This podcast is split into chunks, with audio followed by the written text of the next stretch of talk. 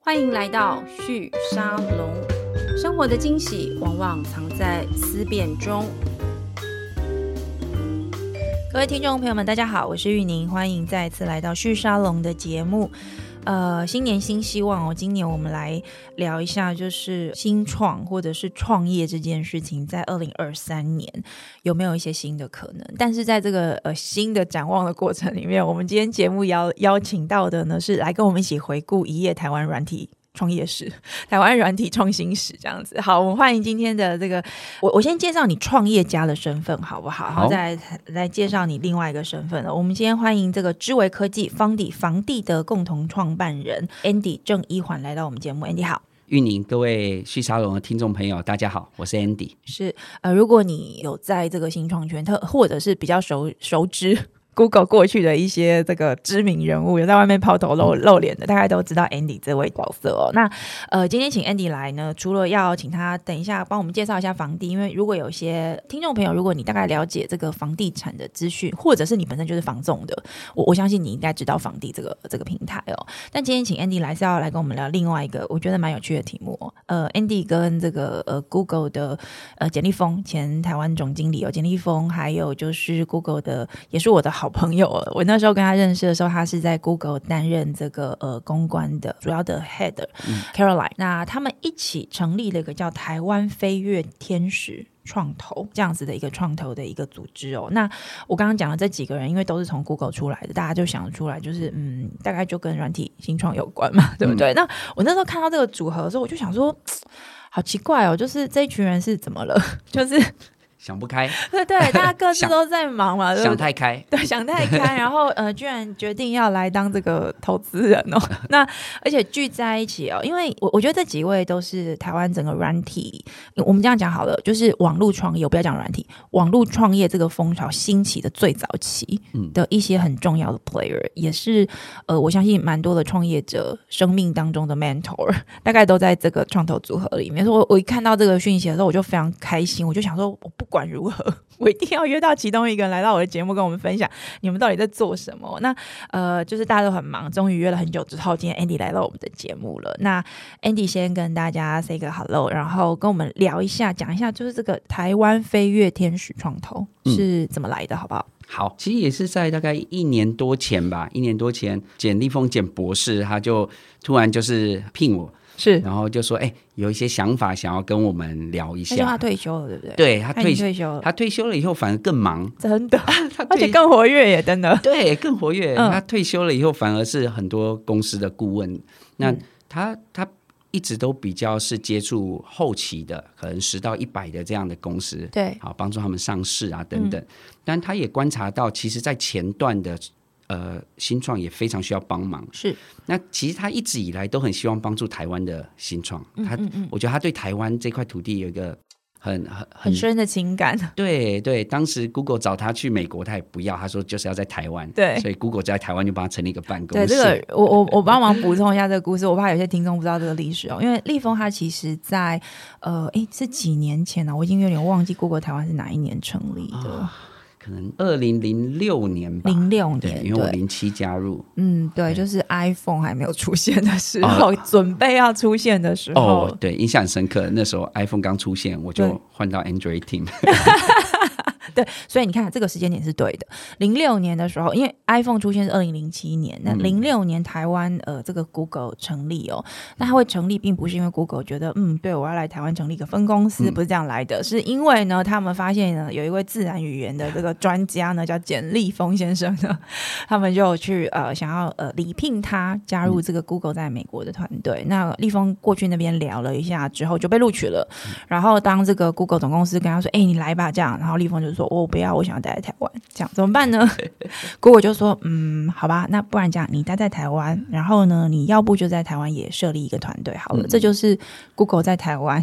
有一家公司的原因。我我觉得这个其实为什么要特别花时间聊这个故事，是因为呃，你知道从那个时候开始，我觉得台湾的网络圈就有了一些新的可能跟变化。对，对其其实它有那时候常常人很少的时候，常常都会跟他聊天嘛。然后其实他有提到这件事情，他也不是说很不管一切，就说啊，我就是要在台湾。他其实是有一套很合理嗯的嗯说辞，因为 Google 也是认同他的 business 的策略，是所以他是看台湾软体的人才、科技的人才，所以台湾的工程师、软体、硬体都是非常厉害。那对还有硬体的整个产业链，所以台湾势必需要在 Google 势必需要在台湾有一个立足点。嗯，他是拿这个角度去说服，在过去的十几二十年里面，其实台湾的办公室有做好几次的转换重没组，错没错，最后就真的就照立丰十几二十年前预言的一样，就是以硬体为主这样子。所以他很厉害最早的时候就看到这个可能性，对不 对？他早看到了，对，他是 他活在未来的人。你你你是 Google 的第几号员工我是呃第八个工程师， ？OK 啊，所以其实就是立丰招募你进去嘛，对不对？零嗯对对对零六零七年的时候，你可不可以跟我们聊一下，就是说 Google 这，因为其实 Google 它培养了非常多的台湾的网络圈的人才，嗯，对，因为第一个这是一个很好的 global 的公司，它有在台湾，嗯然后呢，办公室又很漂亮，这样对 一零一最美的地方。嗯呃，我知道蛮多的这个年轻的朋友，如果他的这个，特别是像资工系毕业的很多的年轻的朋友，那个时候都非常向往能够加入 Google 这样嗯的团队哦。那因为你其实也是在 Google，就是跟着立峰他们这样嗯子从零开始去做。可不可以跟我们分享一下 Google 在这段期间，台湾这个团队在这段期嗯间所看到的台湾的网络的圈的一些历史的一些变迁的重要里程碑？如果你有你有印象的话，你说呃是台湾的变化还是 Google 的变化？台湾的 Google 的变化，台湾的它对 Google 应的它好对应的这个网络圈的一些有趣的一些里程碑，我我觉得其实最明显的都还是跟硬体息息相关啊。怎么那说？早嗯期一开始我们进来，其实大家这个软体工程师都做软体的，对那但是随着呃像那个 Android 的出来，对所以就开始制作 Android 做硬体，那就势必跟台湾的这个整个产业链设计就有一些全部结合都相关，对不对对。嗯然后像我在、呃我像我有个同事，他是也是都是软体工程师毕业，后来最最后他就开始去写那个呃蓝牙的 firmware， OK 嗯就比较韧体。然后接下来像像我到后期，我都跑到工厂去做那个 Chromebook， OK 去做测试啊等等，对所以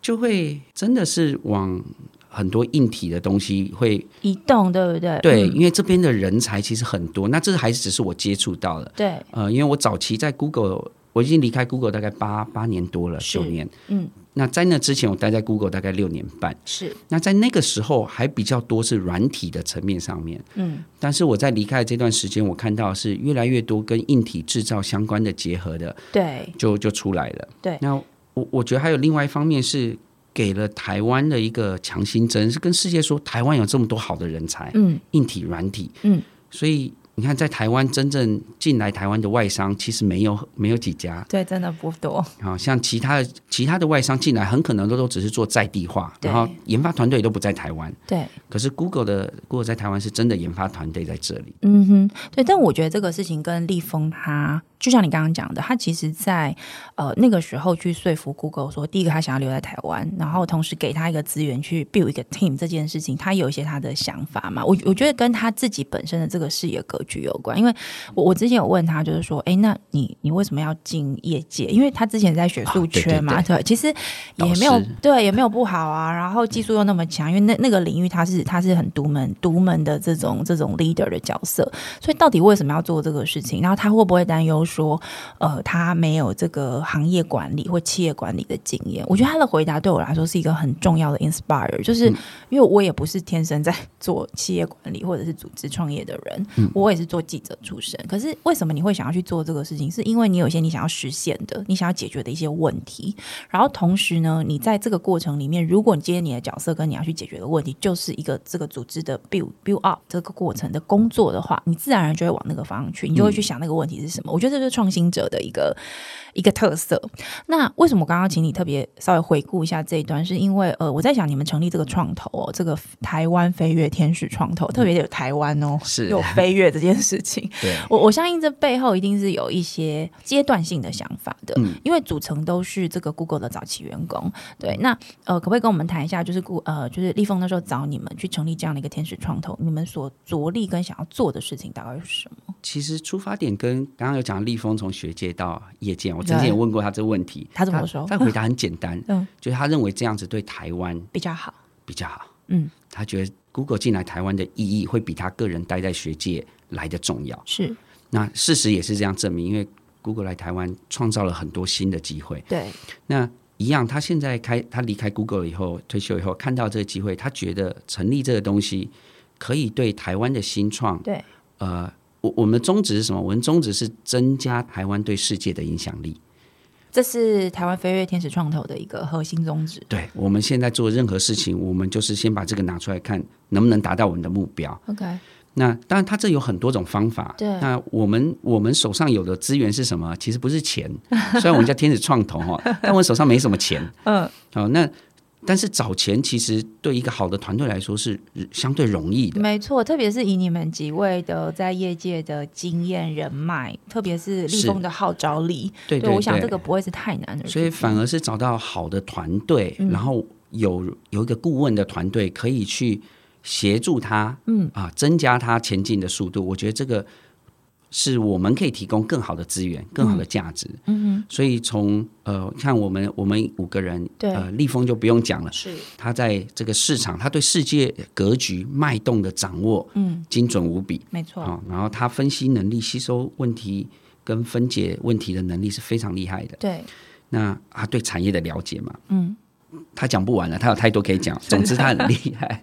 那呃，像 Caroline 他在 PR 这边做那么久，他一手也把台湾的 PR team、香港的 PR team 都建立起来，对，也在 Huffman 是一个呃 Global Chief Officer。好像是对对对那呃，所以他在 PR 上面是非常有经验的。那这也是新创很需要的，尤其是如果我们希望台增加台湾的影响力的话，我们必须是一个国际的团队，是嗯他必须要打国际的 PR、那这靠来是非常有经验的。那我个人就比较有一个创业的经验，是，所以在创业者初期的时候，有很多光股权要怎么分啊对，怎么设计呀？对不对对，别嗯忘了先跟你的股东，呃，你的那个共同创办人先签，如果有人要离开，股对权要再怎么赎再回？多好都一定要记得签哦。对对对对对，然后还有你会计要怎么做啊，嗯找人啊对等等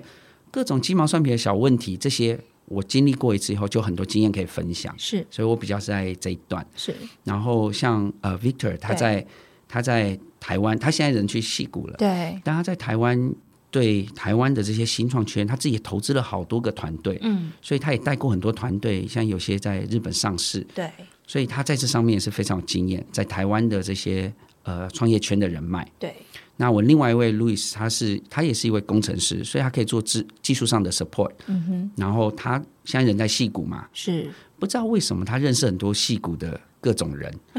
我觉得他兴趣就在这吧。 OK 总觉得好像有一些有名人他都认识，都能接触到。嗯所以它等于说是代表我们跟台湾中间的一个 connection，一个桥梁。是，啊，是所以就是一个这样的组成，对我们希望在不同的阶段，为我们选到的那个团队可以加速它的进程，然后嗯给它方向。那这样子，你们在做的事情跟我们所熟悉的，比如说 AppWorks，就是啊 Jamie 他最早他在其实啊蛮像的，蛮像的，对对对那有差异的地方在哪？因为其实你也跟 AppWorks 他们都，你们其实都非常熟悉嘛。对对对，我也是彼此会 AppWorks 出来的，对，你们彼此之间会有一些，比如说分工上或挑选团队上嗯面的一些互补吗？其实我觉得，呃，有互补的地方，也有不一样的地方。是像我们现在有一个签约的团队，其实就是 AppWorks 的，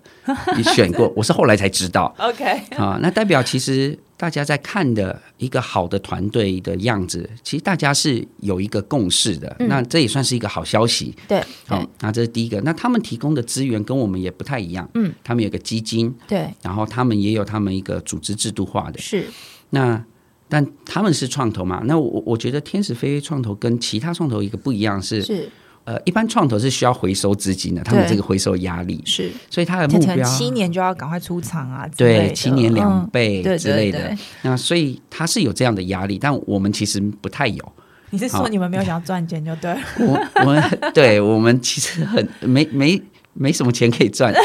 但是对我们来说，我们目的本来就不在那里。嗯那你们的目标是什么？我们的目的就是增加台湾对世界影响力。所以呃，可不可以举一些例子？你们现在已经有投的一些团队，或是你们在挑题目的时候，有遇到一些什么样子的一种选择？可能是对这种呃，你刚刚讲七年两倍要回收的创投来说，嗯他在选的时候，他可能就比较，他可能也很看好，但他就是投不下去，因为他没有办法这样子的快速回收。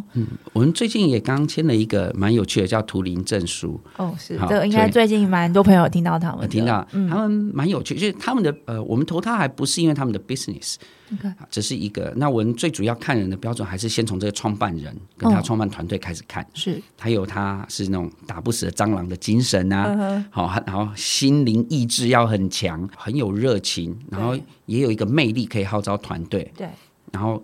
他可以听不同的意见，然后自己做一个决定。嗯，因为在他的领域里面，我们其实无法替他做决定没，错。但我们哦没错可以帮他开几扇门，让他看到不一样的角度。是这是我我觉得我们的责任在这。嗯，那他我觉得他特别的地方是，其实我一开始谈哦，我们都觉得那个 Web Three 区块链的，我们可能先就是看一 下，还因为有些创投是需要的，比如说是他他可以赚很多钱，没啊错没错那。当然，对我们来说，这赚钱不是我们目的嘛，所以我们看的是它怎么影响这世界。所以区块链，我一直在不确定有没有合适的题目，但对它出现了以后，我发现很特别，是它是用一个区块链的技术嗯对，来解决一个现在已经就是需要被解决的问题。嗯，它就发证书嘛。对，没错，那为什么他们那么特别？因为区块链的特性分散式啊，是然后公开是，不可篡改。对。那这其实对证书来说是最好的。例如论文，我们就不用再去问他到底是真的还是假的了。对对对，不然后对或者嗯是其实他他们已经跟很多，比如说像台北市政府， 是还有跟 WHO，嗯哼，跟苹果的御用 Apple 御御用的那个邓白氏验证机构都有是合作，是因为他们发了证书之后，如果假设他们没做好倒了，对他们的证书在区块链上是可以有还是存在的，还是存在对别的 third party 都可以去读到它，嗯嗯，所以以它发出去了就是发出去了。对，那那他们还可以做到是可以符合欧洲的那个个资法，是可以有隐蔽，嗯然后也有不可篡改性是等等的一些机制。所以很妙的是，呃，我们的想象是发证书，现在看起来，哎，我什么时候有拿到证书？我很少去考试，对不对对？啊，没错，但其实你想一想，从你买手机的保固，哎，对。对不对？其实买你知道，我每次买电器，然后那箱子来，我们打开就有一本，，对啊 ，对对他家里已经有一叠了。然后你要写一写回传，对，哦没错，油桶在哪里呀、对，没就是错，没错。我想找哦油这桶个也算证书哎，对，有它道是个理证书啊，对，不没对错，？各种嗯证书，小到各种东西的零件，对，然后呃，你自己的履历，像是比如说毕业证书，对他们一开始起家是在那个 Berkeley 的那个法学院 OK 因为他在那边念书 嘛，是然后法学院就用他的系统来发他们的证书，所以未来像比如说我们在招人的时候嗯对，这个人说他是台大毕业或对美国某间学校毕或业，是现在有一堆线上课程，有对没有？就是哎，你你要去念 Stanford 的某个课也没那么容易，好吗？对 对，就就是是你你要怎么知道那个 certification 是真的？嗯对他就算给你一张证书，你都没有办法去辨认说这张证书真的是他发的，因为是不知道真的长什么样子。对，但是透过区块链这件事情都可以解决，对，所以他们可以很高速、很快的去做这些各种验证。嗯所以其实你仔细去想这件事情，它到时候会落实在每一个人的职涯里面，因为他任何证照、任何毕业的，除了跟一张纸的证书之外，还会附了一个电子证书。对对，而它是可验证的。嗯哼，所以我们就觉得蛮妙的，他找到了一个很好的结合。嗯，好、很多人不相信区块链，是因为他觉得很就不虚知道啊。怎么用，对不对？对，因为它跟嗯现实是有一点距离的，它对在建构未来的基础建设。是可是我觉得他们就做到解决线下的问题。嗯哼，啊，那我们就觉得蛮蛮不错，而且他现在已经在呃九个国家、一百五十个机构合作，啊这个这种应蛮有意思用，呃，他们没有其他竞争对手嘛？因为技术上面，其也实有我我想它不是一个非常非常难要达到的，是应该是经营的能力，还有跟客户之间的合作关系，这个能力也很重是要，对不对？对，它就是有几个呃呃，这个产业就有几个面向嘛，像它美国就有好几个也是在做这样事情的人，嗯对而且也做好久一阵子了，嗯，所以它有它的竞争，有它困难的地方，，对但是。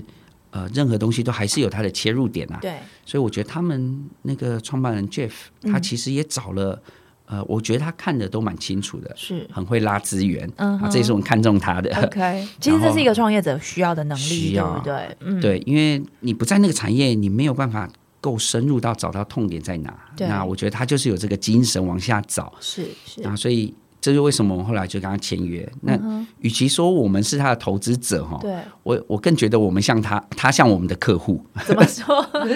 就是比如说他有什么问题什么，就会跟我安排 meeting。你你们算是种子轮就投的吗？还是是算哪一呃个算阶段？也也算是天使轮吧。哦，天使轮了，就嗯嗯嗯是天使种子中间，它啊，它中间的它有一个位置 Pre A，对对对对，OK，嗯然后所以我们的关系比较是说，他有哪些疑问，比如说有 PR 上面的问题，对，赶快找或者是 Caroline 这样，对，然后他像在团队上面其实有几个经营的问 题，他已经带他的团队来跟我 think 了几次。 OK，比对较是组织管理上吗？还是是哪一个类型？可不可以给我们举一些例子？呃，比如说，比如说招募，光面试工程师，嗯，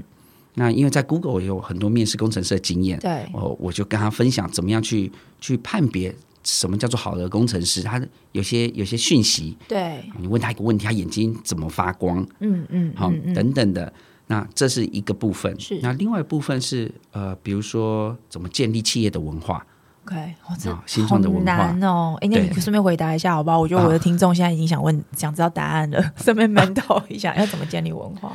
我自己是这样觉得啊、就是文化本身没有好坏，对对一个组织来说，能够有效率的赚钱，就是一个好的文化。 OK，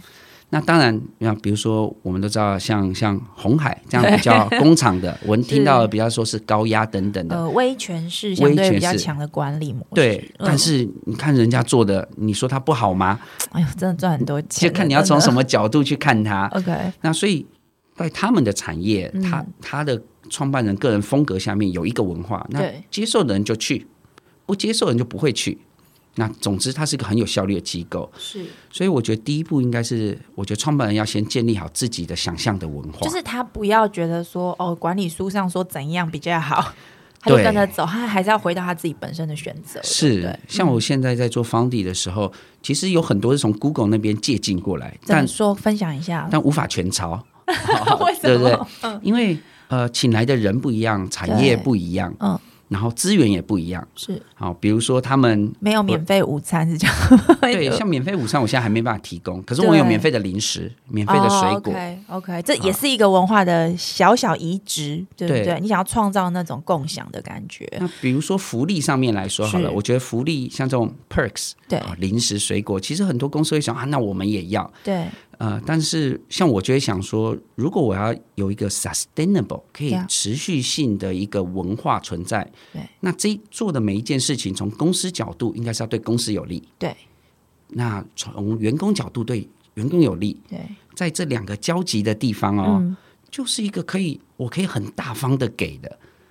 对不对？因为我就因为对公司来说这很棒啊，对我有好处，对对员工来说你给越多我越开心，没错。所以我就不断的在找这适个合交集的。的位置，对不对？哦那、啊，比如说什么呢？比如说，嗯，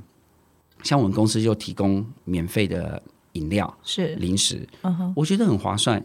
因为当他们口渴的时候，如果对他们要走到楼下 Seven Eleven 买一个东西上来，半个小时就过去了。 那对他来说也是要花这一笔钱，对然后他现在心里面还口渴，但是很想要做一件事情，嗯，那倒不如公司有个饮料，对成本是低的，对去省了他十五分钟、二十分钟，我觉得公司来说是绝对一这笔这还是是从效率的角度思考啊，对不对？对，嗯所以我们公司的很多文化就是在这里。那我认为是一个健康的正向循环， OK，就是如果公司很盲目的就给各种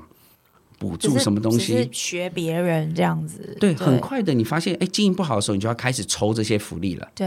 对那，反而变成就是员工会感觉到就哎，公司对员工不是很好，对 我们没有零食可以吃了，类似的像这种的类似这样感子。觉如果你嗯不知道你为什么给这件事情，那它很容易就是第一个被拿掉的。那我我想要追问一下，你觉得一个网络软体公司，它嗯的、因为规模在台湾至少我觉得规模都不算特别大，嗯对，到差不多一开始大概就是十几二十个人，非常算已经是蛮有规模的了。嗯这种类型的公司，它在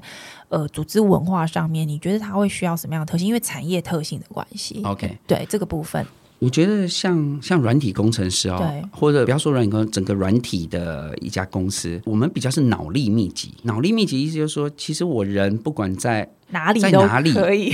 其实都可以。对，好，那那你上班的时间就是所谓的变形工时，其实是可以弹性的。嗯，那我是跟我的同事说，我希望他们在最有效率的情况下工作。 OK，如果你现在觉得累了，嗯那你就去休息，是而不是坐在荧幕前面发呆。嗯好，我宁愿你 play hard, work hard。 Yeah 嗯对，那如果你今天《阿凡达二》上了，你一直挂在心上，你就找赶不快到好去看 吧。去看一看，你回来再做事。是对我不会因为你花这段时间离开再回来，你的效率才降低。那当然，这不是只有单一这件事啦。对我认为是它整个文化的配套，嗯，这包含我对他的信任，对他也对公司的信任，对，然后他知道我们公司看的就是最后的产出， ，OK，那他就是用他的方式。今天下午有人要来修马桶，是他可以很放心的说我在家工作。是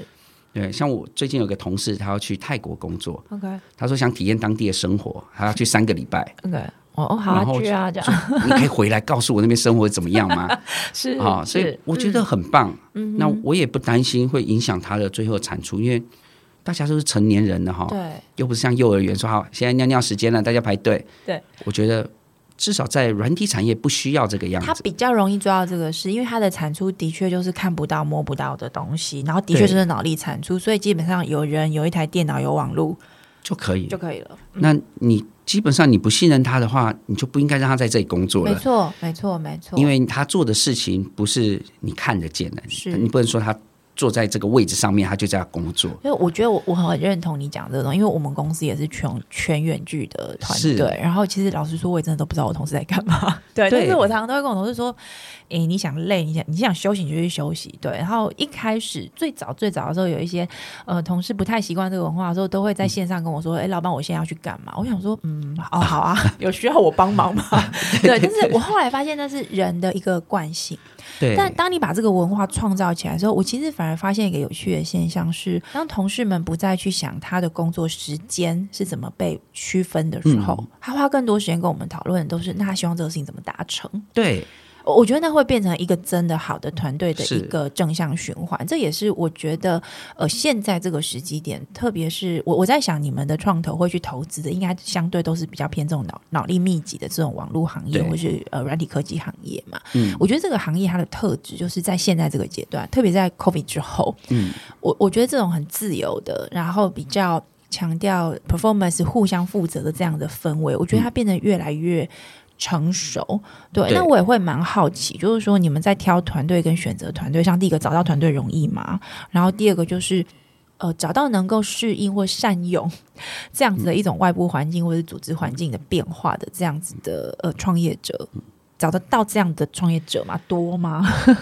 其实很难，真的真真的的蛮哦少了。我们找了大概我们成立了一年嘛， 对，看了真的很多团队。对那最后当然也有很多你很你优们找怎么找团队？是团队自己去找你们，或是都人有都都有有这样子？嗯都有，他们像像像 Jeff 就是 Turing，他们是自己写信来， OK 所以他他们怎么知道你们的啊、他就是很主动积极的一个 人。就是到处找就对 对对 对，嗯那所以一开始我们也觉得，哎，区块链文好像还没有那么多经验在上面，是抱持一个问号。但听完他 pitch 以后，就觉得，喂，很不嗯简单啊！所以没想到第一个投的就是一个就是区块就链是的他们。那投他们对之前，你们看了几个团队？上百个可能有哦、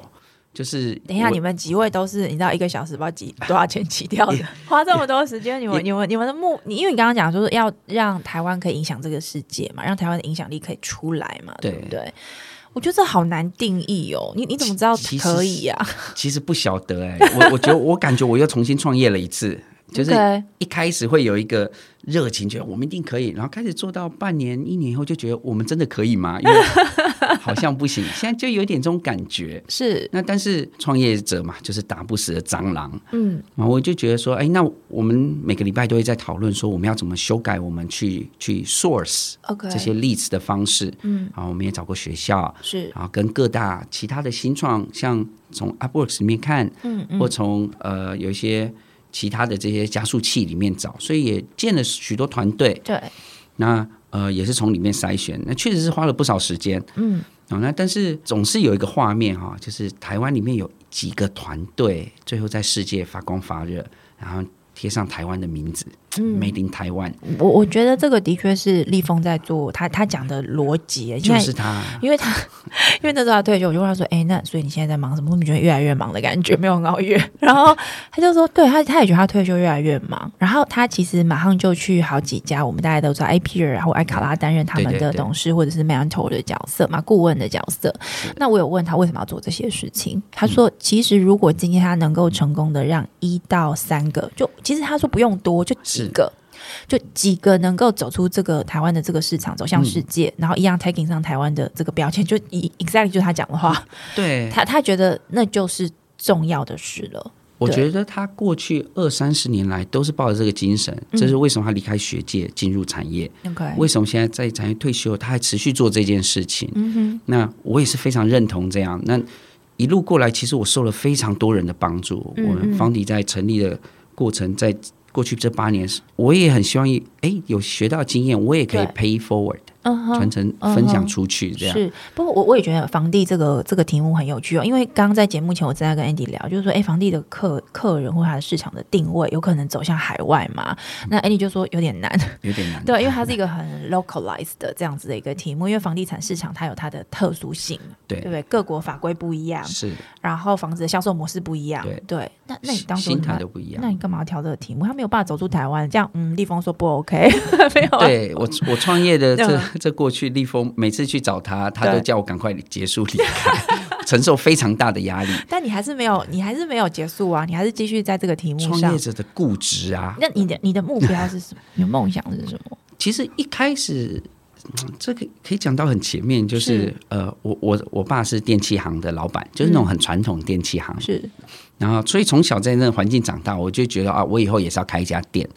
OK，后来迷上了电脑了以后，我就嗯觉得我要到光华商城开一家电脑店。 OK，后来迷上写程式以后，我就觉得哦，那我要开一家软体公司，写游戏啊，或写什么。嗯，那所以我整个求学阶段都一路是这样子往这个目标走。对，然后后来我记得刚毕业的时候，呃，我刚毕业的时候原本就想创业了，是啊，就已经都选嗯已好经要，开店了。 已经要开 店了。然后那时候有一个很很红的，我不晓得玉妮你知不知道，叫黑黑米标签、黑米我书已经签，啊不要承认我知道。总之是一个很早期的网络是创业。那对我就想说，好，我我我想去那里，所以我就开始读它相关的技术。 OK，那也就在同那同那一年呢，那个 Google 进到台湾哦，那那其实我那时候已经在 BenQ 工作了，嗯，那大概做了半年，我就决定我要出来创业到是网络产业。那我就想说，如果我因为 Google 一直都是软体工程师的圣殿，没错。我想说，也许我创业前，我先去 Google 面试看看，打消我未来一百岁躺在病床上面，觉得说我我为什么不给我自己一个这个机会？这样，对对，那我想，反正我申请一下，我就打消这个念头，我就可以安心创业。嗯，结果就一路面试，后来面试到立丰，对我就认为是我人生的 peak，就人生的巅峰。怎么怎么说？我还记得我那时候问他说要结束的时候，我说我在面试别家公司的时候，我可不可以提到我有跟您面试到？ OK，因为我觉得这已经是我最高荣耀了，光 光跟他面试嗯有到这这个样。机会就对了。呃，对对对，我就觉得，哦，我已经很不简单了。嗯，然后，但是没想到我最后进了 Google，、然嗯后我还记得我接到接到那个录取通知的时候，哇，我就是跟马里欧一样一起一 起跳，真的。然后我妈都觉得我疯了。嗯然后从此 Google 就成为我创业的绊脚石。因为离不开，对不离不开对？因为它福利又好，对做题目对对又很难。因为我知道你是做那个 Google 地图，对不对？对，还参与一这个开始是地图，没还错。参与 Google Play 的平台开发，对不对对对还是平台技术负责人。对对对，就去你去哪里创一个业是做这种题目的，对不对？对。那但做到后面就开始思考说，其实会还是很喜欢这家公司，非常厉害。但我有时候也会问自己，那时候小孩刚出生，嗯，就开始问自己说：“哎，我是不是还有一个创业的梦，我想要完成？对。我又想到一百岁的我在病床上哦，面、又来了，又来不了能，遗憾，我对只不对？对，那一百岁我真的是很 讨厌。然后我就想说，那为什么不给我自己五年的时间试试看人生就是试试看。那理论上我应该这五年内成长会更快啊。是那如果成长更快，回过头，Google 应该是在，我认为它是永远不会死的公司，嗯，太厉害了，嗯，那我应该还是有办法再回去才对，是就算回不去，我应该有办法变得更厉害，有更多选择。所以就当下我就毅然决然，我就离开 Google，嗯，然后才开始找题目，是，然后离开 Google 以后就，哎，我现在要干嘛？开始去上一些反正课我。就是要去开店，但至于什么对店不知道，现在想，对对对我先准备去开个店再说。对，就有一嗯点这样。那也就是这样离开了以后，开始找题目嗯嘛。那之前有做一个民间版实价登录地图嗯是，啊，那这个时是候大家比较知道的。你对对这对也是你跟这个 Louis 路易斯一起做对的，对对，对嗯好朋友， 他跟我一样做地图的，对，嗯所以我们对地图都有一个偏执的 那个执着，这样。所以那时候我就想说，那时候受到很大的回响，对，那又不知道做什么，那我又想要处理资料，要做跟地图相关，然后房仲看了一下，就觉得他们好像看了他们的作业模式。哦，就是他们整个产业，我觉得哎，好像有资讯的需求，地图资讯的需求，嗯，所以那时候就其实蛮傻的，就跳进来做 了。但是做了以后才发现，哦，其实它里面有很多美角，嗯，这是为什么没有出现这样东西是有原因的。是那我觉得每一个市场的 player 其实都是非常聪明的，嗯永远不要小看市场的 player。对，真的，而且不要想说你有一个 idea 就赢了，这样没从来都不是。哎对哎你说， idea，别人都有，我听太多人说，哎，你就做一个五九一，你做的比他好，你就可以把他干掉。从来这都么容易从来都不是这样，他们有他们很厉害的地方。嗯，那一样，我到这个市场面对的算是传统的房仲，对，其实是有它非常困难的挑战。嗯，那但是就是不断的转型嘛。对一开始我们是要卖给买家的，对，我知道，不不赚钱。 没有人理你，那而且你那有没很有复发杂现很多房东公司都有做类似的啊，东对西？对对，后来公司得生存啊，嗯，好，然后就开始一直转型转型，然后最后就找到了一个哦，真正的痛点嗯，是房仲愿意付钱的痛点，是跟他们作业模式相关的，那就从那边就是不断的深挖，一直到对现在。对，其实房地现在，我我其实，在看你们的服务，我蛮好奇一件事，因为台湾的房地产的这个营业额，我啊们讲这个市市值其实不错，是对台湾的这个房地产的价格真的很还对蛮惊人的，对所以他才会有办法养这么多的这个中介公司，对而且哦是都厉害上市，然后呃中介公司的这个规模也都非常非常的大，嗯，对，所以我在看的时候我就觉得、嗯、有道理耶，这个的确是房仲的这个需求，而且这个规模人数至少短期内，我觉得我看不出它减少的这个状态。现在正在减少，而现 在而且因为近期 Kobe 是 Kobe 的关系吗？对，还啊还是有整个经济的变影响化经济的变化，所以啊，因为你们受景气影响，其实也是蛮深的。对对对对，不对，而且很嗯妙啊、一开始我都不太确定房市的景气高低对我们的影响是什么，是然后现在开始有有感觉有了。感觉了。那嗯，差别是什么？差别是市占率，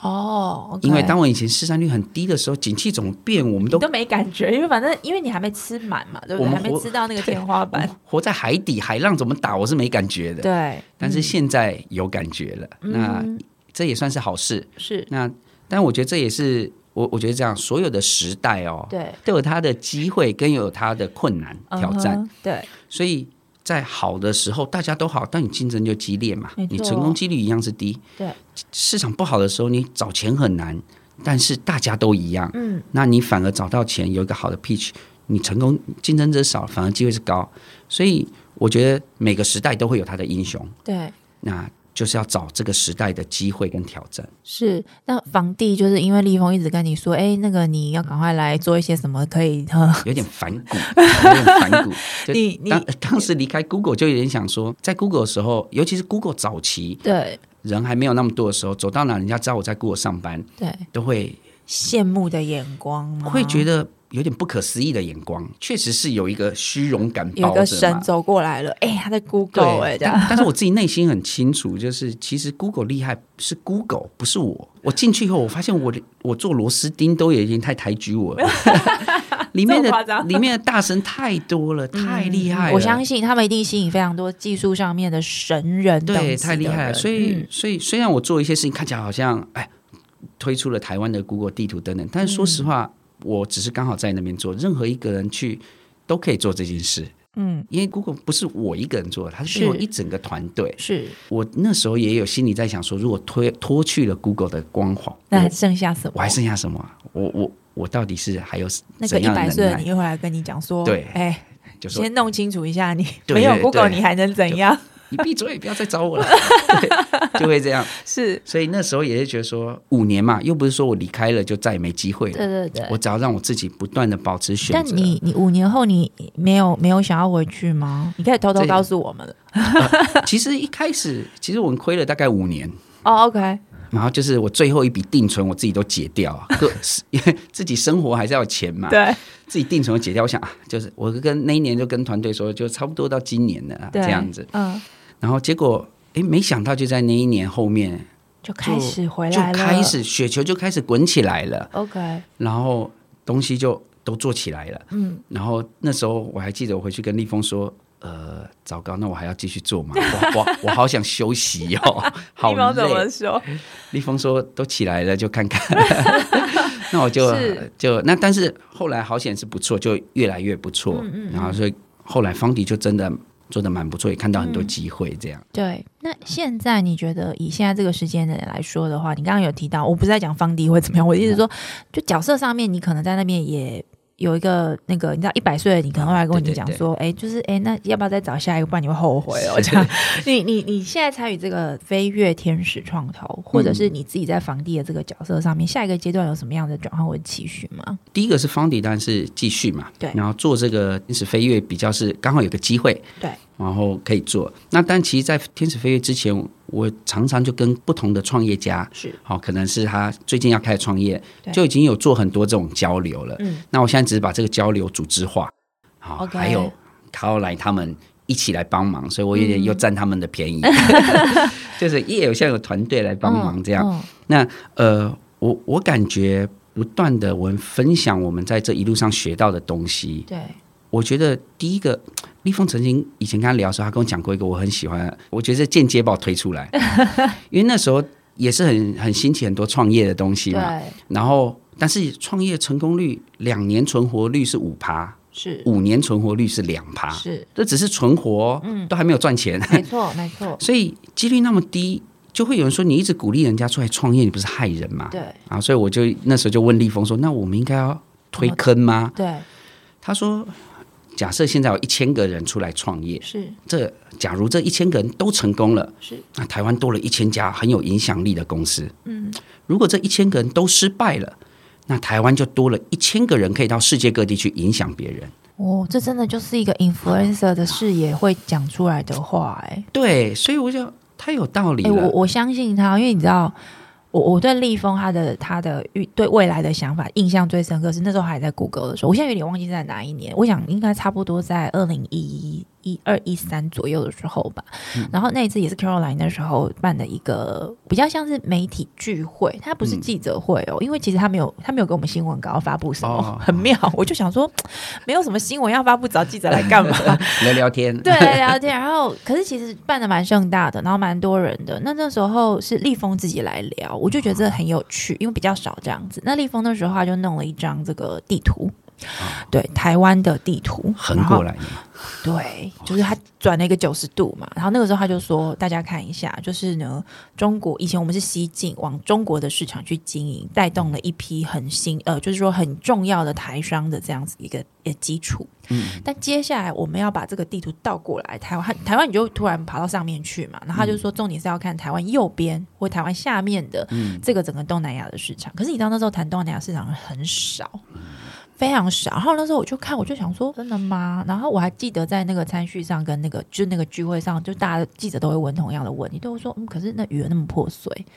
文化又不一样，它跟中国市场的进入的门槛是不同的。对那立峰当时讲很简单，他说那些都是问题，没有错。可是如果今天我们看的是 global market，你不会觉得这个地方破碎啊， 你也不会觉得这个文化是有什么问题。那如果今天我们所有人都在谈说，哦，我们去做新的东西要 go global。嗯，那你怎么会觉得往下看这个东南亚是奇怪的一件事情？那关键就是，那接下来台湾的机会是要往那个地方移动的这件事情。我觉得我那时候我是有被他说服的，可是我觉得最有趣的是，我就因为被他说服了嘛，所以这个概念就植入在我的脑袋里面，然后我就等这个事情一直发生，啊，一直等，一直等，一直等，我就发现好像在三四年之后，这个事情才变成一个大家都比较相信、比较火热的事情，也就是他往前多看了三到五年左右的时间。那我我我一直在想，为什么呃，有的人为什么可以看到这样的东西，有的人为什么会意识到这样的事情，是因为他一直在想，就是十年、二十年、三十年后的未来。嗯对那我刚刚在听，我觉得你们的 Fairy Tales 创投某个概念上有点是这样，只是说当然就是立峰号召大家加入嘛，对对不对？然后对嗯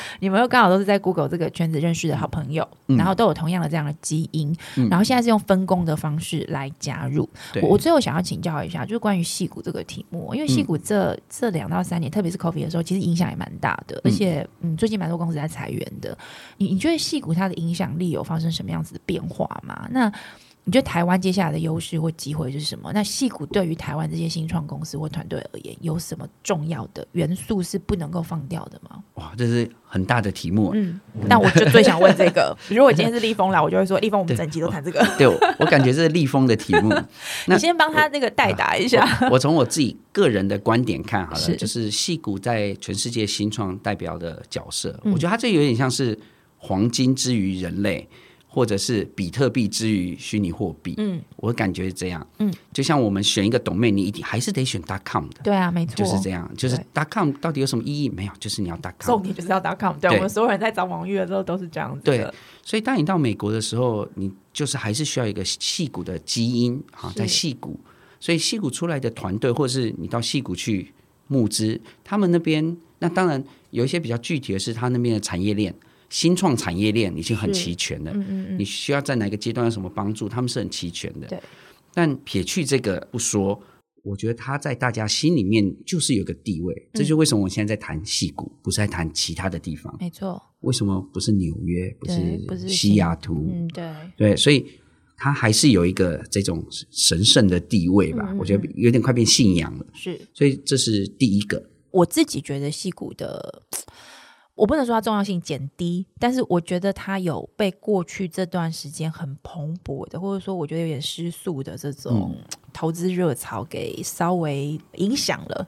对，所以它的下一步，你觉得它的重要影响力在哪里？然后台湾有没有什么？因为你刚刚有讲嘛，台湾 Google 也转成硬体啊，嗯，那硬体就是台湾的强项嘛，对。那硬体这个东西的需求，我觉得接下来会发生蛮多的变化。是所以你觉得台湾在整个全球的新创这个角色，如果台湾要出去影响别人，就是还是要从台湾的优势开始。嗯所以台湾的优势是什么？这一段我觉得可以稍微帮我们分析一下。其其实我觉得台湾的人才哦真的是蛮厉害啊，嗯，刻苦耐劳嘛， 对不对。然后还有一个是那个那叫什么职场道德， OK，就台湾人是伦理哦哦对不对伦理职场伦理，嗯，对，然后呃，我们的技术力也是嗯非常厉害，所以其实台湾的呃，光讲工程师这一块，其他的人也其他专业领域，我觉得都很棒，嗯，但呃，工程师这一块，他就是一个非常优秀的人才，嗯，这些，但是台湾还是有他要克服的困难。 OK，好，台台湾在成长的过程中，因为市场的局限，对，很多新创就包含我自己看到，就是是在台湾内部的东西，但是在台湾内部能做的事情，产业没有那么多，对，所以我们现在也是希望把他们以台湾的技术嗯，带到配合戏股的经验、创业的经验，因为在戏股你可以看到全球的资金的经验、资本市场的玩法，对，然后呃各个市场的一些所有资讯都汇集在戏股，是，所以把台湾人放在戏股。我觉得是非常有竞争力嗯的，所以现在有一个我自己看到有些呃新创的趋势是这样，对，公司虽然是在戏股美国公司，但是它研发团队在台湾， 对，在台蛮湾蛮多这种案例，蛮多的，嗯然后越来越多，像台呃，像美国呃，戏股最近也有一些台湾像我们这样子认为，他们可能也赚了一笔钱了，是好，然后也有觉些得底说，气了，对，嗯开始要回馈台湾了，是所以像我们这样组织也越来越多，是好，所以他们就会从在那边办台湾人在戏股的一些组织聚会嗯哼聚会，然后帮助台湾的新创是，到美国到戏股，再从那边走到世界各地，嗯，所以我是看到现在在台湾创业跟戏骨连接，这是有这样的趋势。或是说它更容易了。我觉得比较于二零一零年那个时候，我啊觉得那个时候要去找在戏骨的软体圈没有很容很易，难，对对对对对，然后能够找到的，呃，就是比较是上一辈的，但他们对于网络这个这个技术的圈子又没有那么的熟悉，对对。但现在我觉得比较像是，就是网络圈也有一些前辈了，对，而且在是那儿了台湾人的前对辈对在戏对骨对，所以我就对听到有些组织，他就几个有钱的台湾人，他们就是哎，这团队不错，大家就凑钱凑一凑投他， 真的，哦，这是所以这有一种有家乡感觉，对嗯不对？所以、所以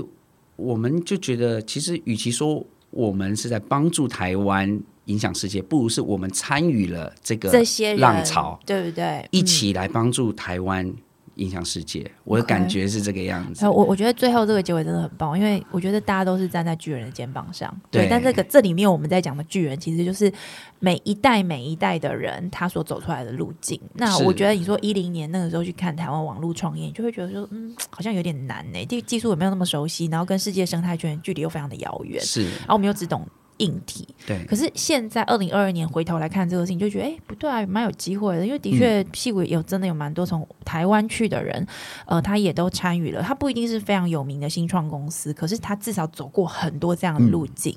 网络这件事情，我觉得在戏骨是蛮重要的一个关键环节。然后嗯重点是台湾这几年整个台湾社会的人才的生生态圈也建立起来了，对哦对不对？所以才会有这么多新创公司嘛。